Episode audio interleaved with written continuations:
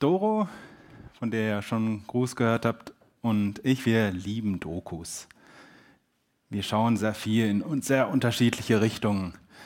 Und eine Sache, was auch immer wieder mit dabei ist, ist so der ganze menschliche Körper. Und das ist wirklich phänomenal, wo in der Wissenschaft bis heute immer wieder noch neue Sachen gefunden werden, erforscht werden, herausgefunden werden, wie hängt was zusammen, was reagiert mit wem und was kann man da alles machen.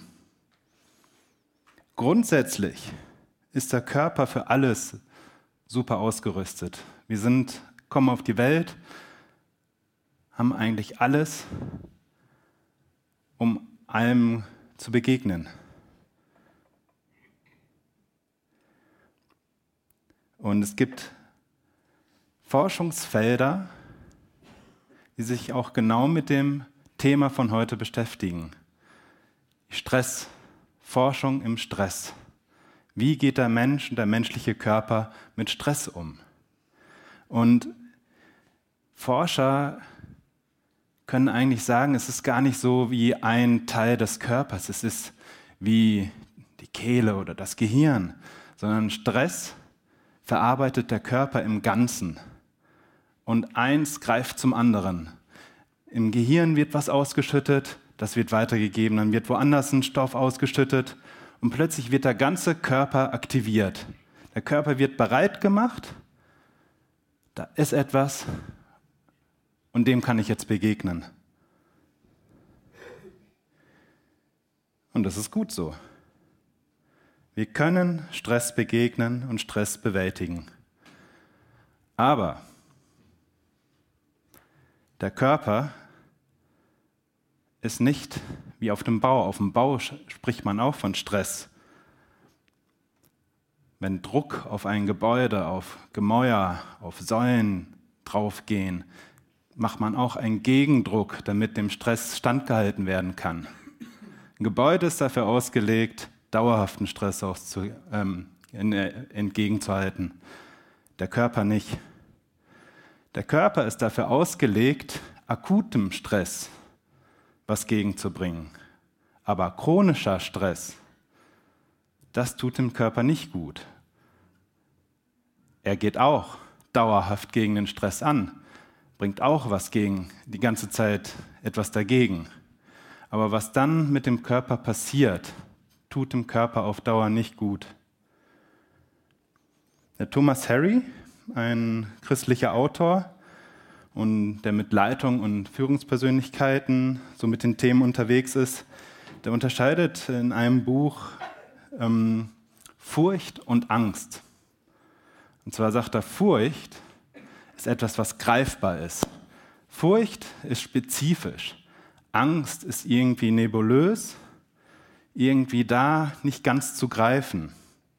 Furcht kann sein, wenn man durch den Wald geht und es gewittert und es blitzt schon heftig. Und der Nachhauseweg und ich möchte nicht vom Blitz erschlagen werden oder vom Baum erschlagen werden. Oder wenn ich am Autofahren bin und ich merke, Glatteis, das ist Furcht. Der direkte Weg nach Hause. Oder wenn man nachts draußen ist, ist es dunkel, alleine und plötzlich merkt man hinter einem irgendwo, da ist doch jemand. Das sind ganz spezifische Ängste, die wirklich akut sind, benennbar sind. Davor habe ich gerade Angst. Oder Furcht. Und das, was Thomas Harry dann Angst nennt, kann zum Beispiel Prüfungsangst sein. Die kann auch begrenzt sein aber die kann auch über die Prüfung hinausgehen und eine, ein generelles Thema sein. Oder Angst, mit zu vielen Menschen im Bus zu sein. Irgendwo eine Klaustrophobie oder sowas. Es ist nicht ganz greifbar und doch ist eine Angst da. Oder typische Angst, die Kinder haben oder auch manche Erwachsene noch irgendwo Angst vor dem Dunkeln irgendwie in den dunklen Keller zu gehen. Der Lichtschalter ist drei Meter im Dunklen. Hm. Das sind Ängste, die nicht wirklich greifbar sind, die auch nicht einfach zu Ende sind, sondern die immer einem irgendwie im Leben weiter begegnen. Das Tragische ist, der Dr. Gabor Mate hat ein Buch über Stress geschrieben und sagt, in unserer Kultur haben wir den Zugang zu unserem Körper, das, was wir da spüren, Stress und alles, relativ verloren. Oder wir wollen auch den Zugang nicht so haben. Deswegen ist es schwierig festzustellen, wann haben wir Stress. Weil gerade der chronische Stress durch das Chronische dauerhaft anhaltend da ist und wir den nicht wahrnehmen, zum Alltag wird. Und dann leben wir in Angst und merken es nicht mehr. Und es tut nicht gut. Was ist denn das, was uns im Leben denn so stresst? Ist es der Tiger im Urwald, der Räuber irgendwo anders, der einen überfallen will? Nein, die meisten Sachen, die uns stressen, sind emotionaler Natur. Was uns emotional mitnimmt, wo wir Angst vor irgendwas haben, etwas könnte passieren. Irgendetwas wird bedrohlich. Und das Fatale ist, 80, 90 Prozent dieser Ängste, Sorgen treffen gar nicht ein. Das heißt, wir erleben dauerhaft einen Stress, den wir eventuell gar nicht merken. Es tut nicht gut und wir merken es noch nicht mal.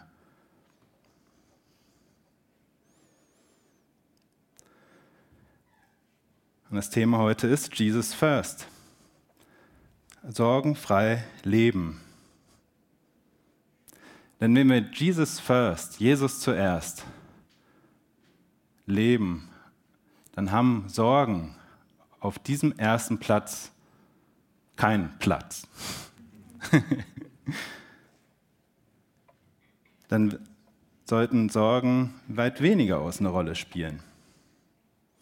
Sich Sorgen zu machen heißt nämlich, nicht mit den Möglichkeiten Gottes zu rechnen, die Wunder Gottes auszuklammern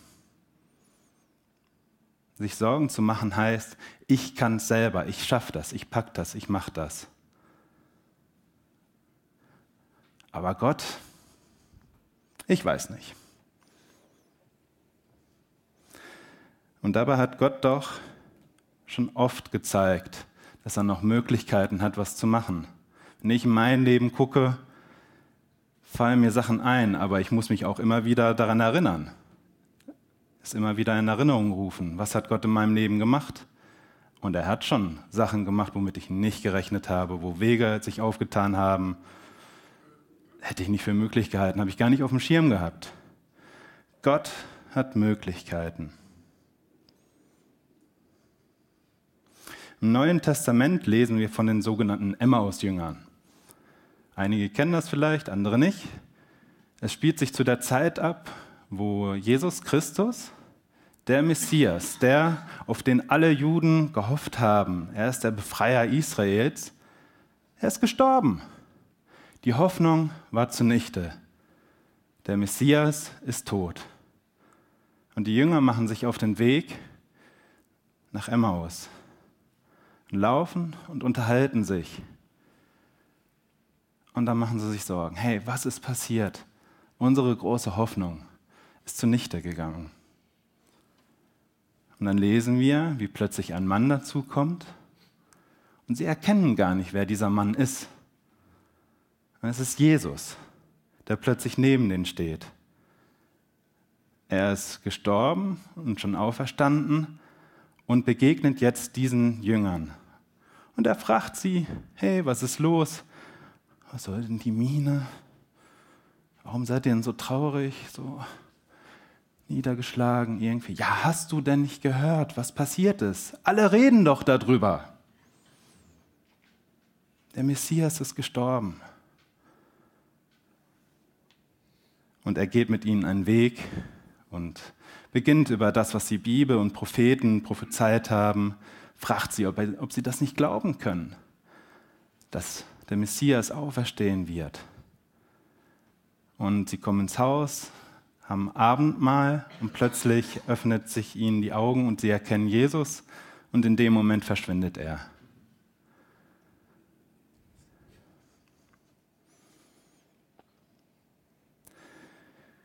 Was kann man da beobachten? So ein bisschen eine Analogie kann man da sehen. Sachen passieren im Leben, wie bei den Jüngern. Gut, das ist eine einmalige Sache, dass der Messias stirbt. Aber schlimme Sachen passieren immer wieder, größer und kleiner. Sie sind unterwegs, sie sind im Gehen. Und im Gehen machen sie sich Sorgen. Sie sind unterwegs. Eine Tür geht auf, eine andere Tür geht zu, irgendwo, der Messias ist gestorben, die Tür ist zugegangen. Eine Welt ohne Messias, die Tür hat sich aufgetan. Eine fragwürdige Welt, die jetzt da kommt auf die Jünger. Es kommt und unerwartet. Und sie schauen zurück. Sie schauen zurück, was passiert ist. Das wird nichts mehr. Der Messias ist weg. Das wird nichts mehr mit meiner Ehe. Das, das funktioniert nicht, wenn ich zurückschaue. Das wird nichts mehr im Job, das, das ist schon zu verfahren, das, das klappt nicht mehr.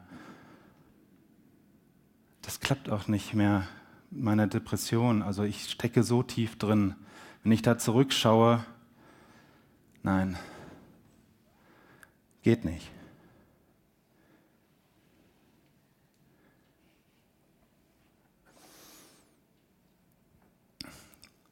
Aber Glauben bedeutet nicht, alles im Leben zu verneinen, was jetzt schlecht ist, was dir passiert.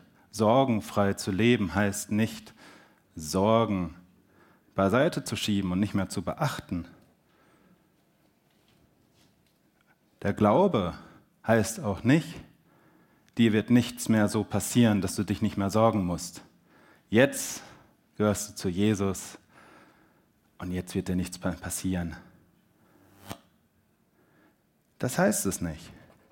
Glaube bedeutet dennoch und trotzdem und sowieso ist Gott bei dir.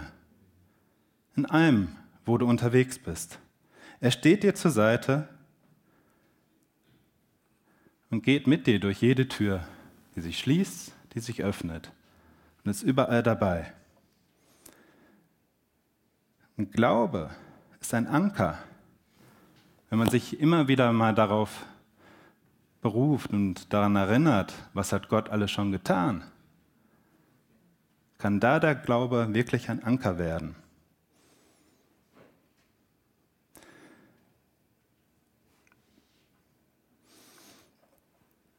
Glaube tut die Fakten nicht zur Seite.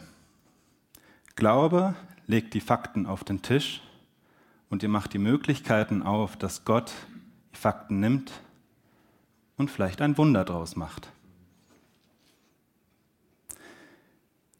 David, König David, beschreibt einmal in der Bibel zu Gott so, hey, wo ich auch hingehe, bis ans Ende der Welt, in den Tiefen der Meeren, selbst im Tod, überall ist Gott schon da. Das heißt, egal durch welche Tür ich gehe, was ich verlasse, wo ich hingehe, Gott ist da.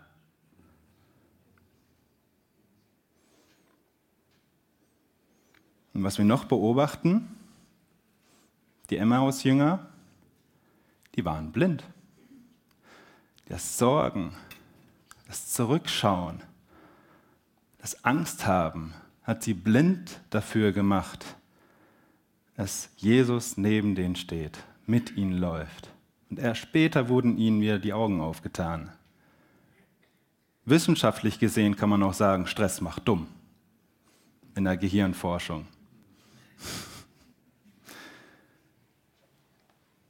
Und vielleicht bist du selber blind. Vielleicht war ich auch immer wieder selber blind in Situationen, wo ich Angst hatte, wo ich dachte, Gott ist nicht dabei. Gott sieht mich da nicht. Vielleicht geht es dir, vielleicht geht es mir in gewissen Situationen wie diesen Emmaus-Jüngern. Ich laufe, bin unterwegs, habe Fragen, mich quält es und Jesus steht schon längst neben mir.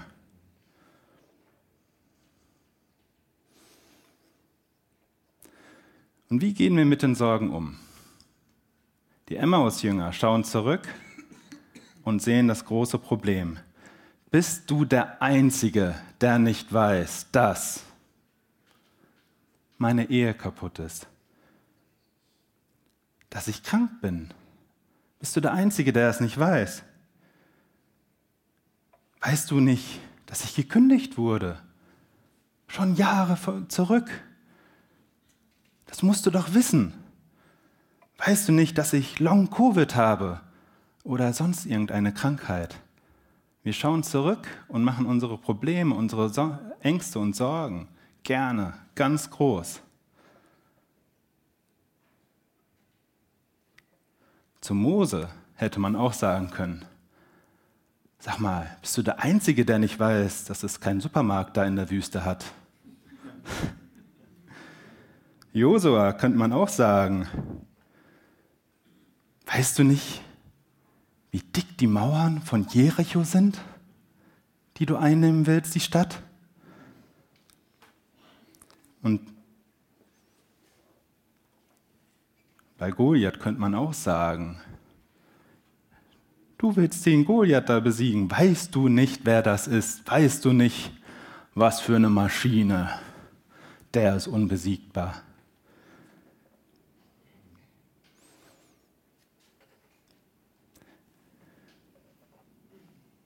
Man macht das Problem groß. Ja, das Problem ist da. Aber man macht es größer und dein Gott macht man dadurch kleiner.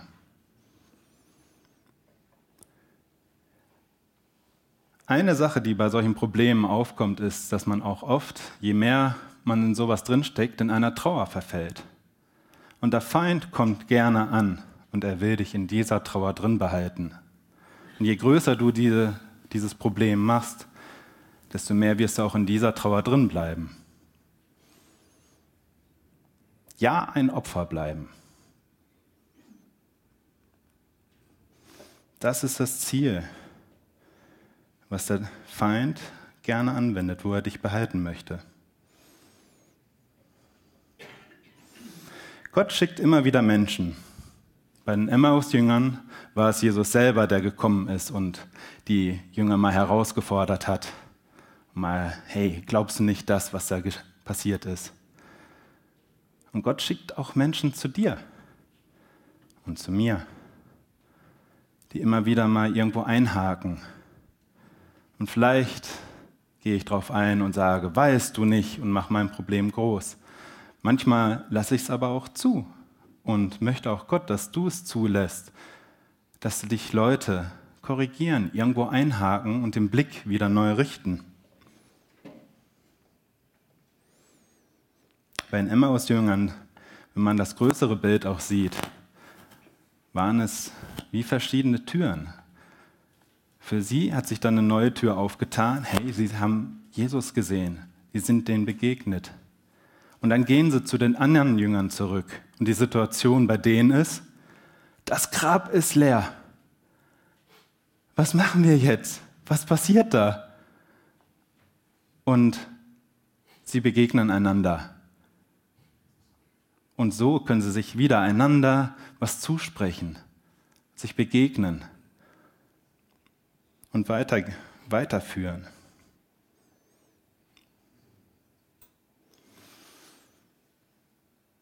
Wenn man geht, kann man sich Sorgen machen.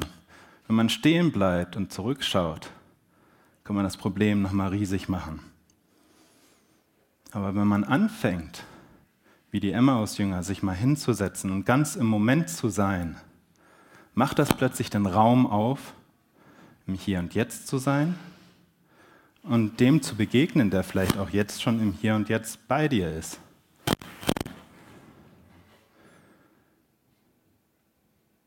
Jesus will dir im Moment begegnen. In dem Moment schaust du nicht, was kommt als nächstes, was muss als nächstes passieren. Du schaust nicht zurück, oh, was ist da alles gewesen, was hat mich verletzt.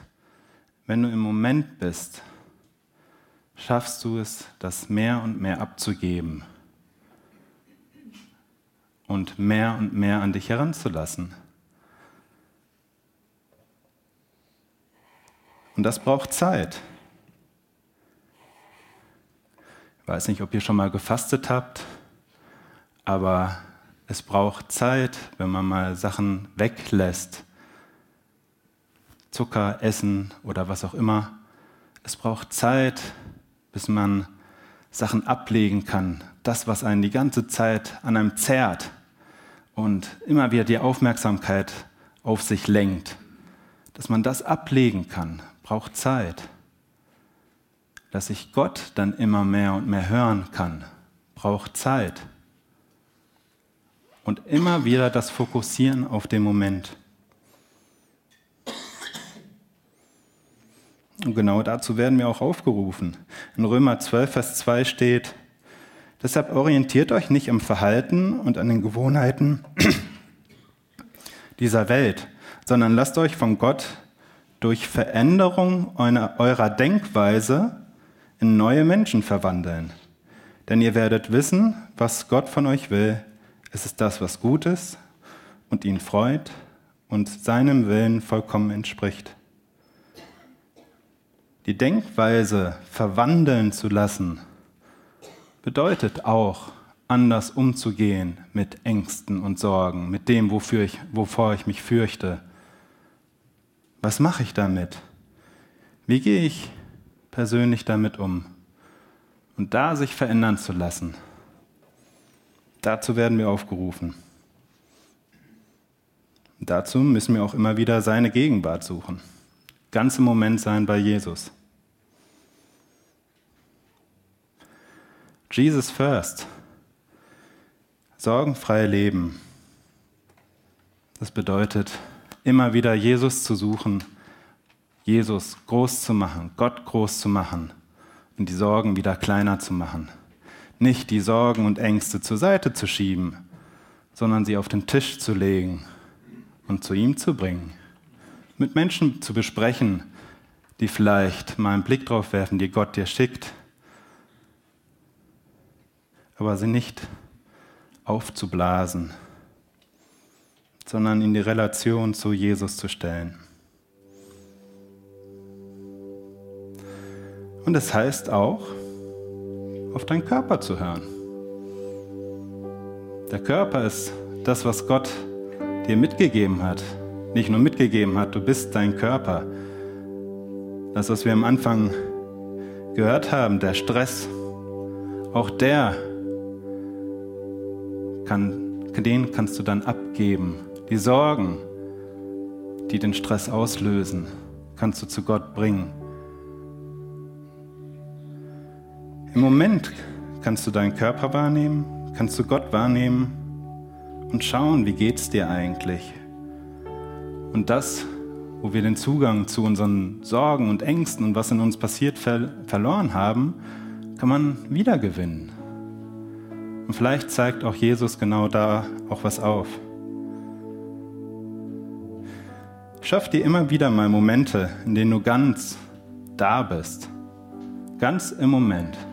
Ganz im Hier und Jetzt. Mal einfach nur sein. Nicht im Voraus schauen, nicht zurückschauen. Mal auf Gott schauen. Was hast du Gott zu sagen? Gib deine Sorgen an Gott und sei offen für Wunder. Es gibt kein Rezept dafür aber Gott ist für dich und möchte dir da begegnen. Halte inne lauf nicht immer weiter. Manchmal fühlt sich das Stehenbleiben wie Hinsetzen an. Aber wenn es nur ein Vorausschauen und ein Zurückschauen ist, warst du nicht im Moment. Vielleicht bist du Gott dann gar nicht so begegnet, wie er dir begegnen wollte in dem Moment. Angst und Furcht werden dich immer begleiten. Da gibt es kein Versprechen für, aber es gibt ein super Zitat, wie du damit umgehen kannst. Du kannst nicht verhindern, dass die Vögel um dich kreisen, aber du kannst verhindern, dass sie ein Nest auf deinem Kopf bauen. Und so kann man auch mit Sorgen und Ängsten umgehen. Sie kommen, kommen und gehen. Wenn man sie immer wieder zu Jesus bringt, kann man die Nester auch immer wieder abbauen. In den Momenten, in denen du dich fürchtest oder vielleicht sogar Angst hast, nicht greifbar wird, was ist es? Ist Jesus, ist Gott bei dir und er will dir helfen. Wenn du Angst hast, will er, dass du ihm immer mehr und mehr vertraust. Gott ist größer als deine Ängste und deine Sorgen. Deswegen komm immer wieder zu Gott. Lass deine Denkweise verändern, zum Guten hin. Lass dich verändern. Es wird sich auf deinen Körper, auf deine Beziehung zu Gott, Beziehung zu dir selbst und zur Beziehung zu den anderen auswirken. Es wird dein Leben verändern.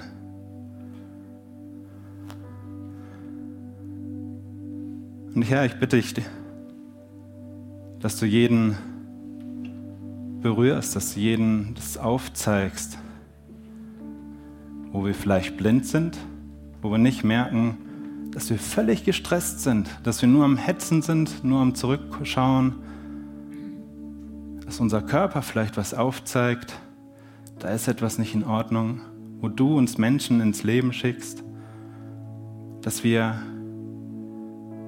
das sehen, dass du uns die Augen aufmachst, dass du uns berührst und da mehr und mehr veränderst.